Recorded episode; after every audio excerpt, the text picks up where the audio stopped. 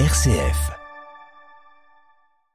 Si Nicolas Bossu a remis sur pied ce pressoir, c'est pour une seule et bonne raison, diminuer le gaspillage alimentaire. Un pommier ou un poirier, ça peut produire jusqu'à 300, 350, 400 kilos de fruits.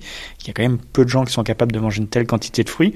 Et donc, un pressoir, c'est l'occasion, en fait, justement, de préserver ces fruits, de faire en sorte, en fait, qu'on puisse manger sa propre production.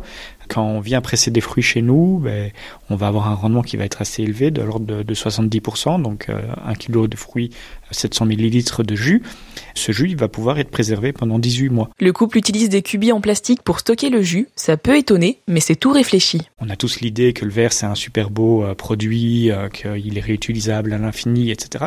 Le problème du verre, en fait, c'est que c'est très difficile de le laver. Et donc, en fait, dans le verre, on a euh, très rapidement des infections.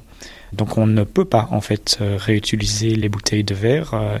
Et donc, nous, on a fait le choix du cubi, qui est un contenant du coup en plastique, recyclable à moindre coût, énergétique on s'entend. Et puis le deuxième avantage du cubi, le jus est dans un contenant qui est anaérobie, il n'y a pas de contact avec l'air, et donc le produit va être consommable pendant six semaines après ouverture. Le cubi de 3 litres de jus de pomme coûte 10 euros, mais c'est pour une bonne cause.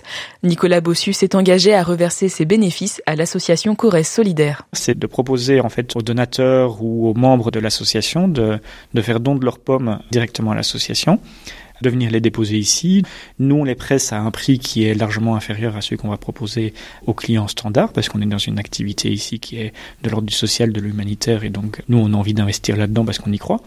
Et dans un deuxième temps, l'association, en fait, revend le jus avec un bénéfice pour l'association. Donc le jus est revendu un peu plus cher que celui que nous, on vendrait, par exemple, et l'association empoche un bénéfice qui est quand même euh, relativement considérable au regard de l'investissement. Corrèze Solidaire envoie des convois humanitaires en Ukraine. L'association espère pouvoir affréter un sixième camion équipé de médicaments et de matériel médical dès que possible.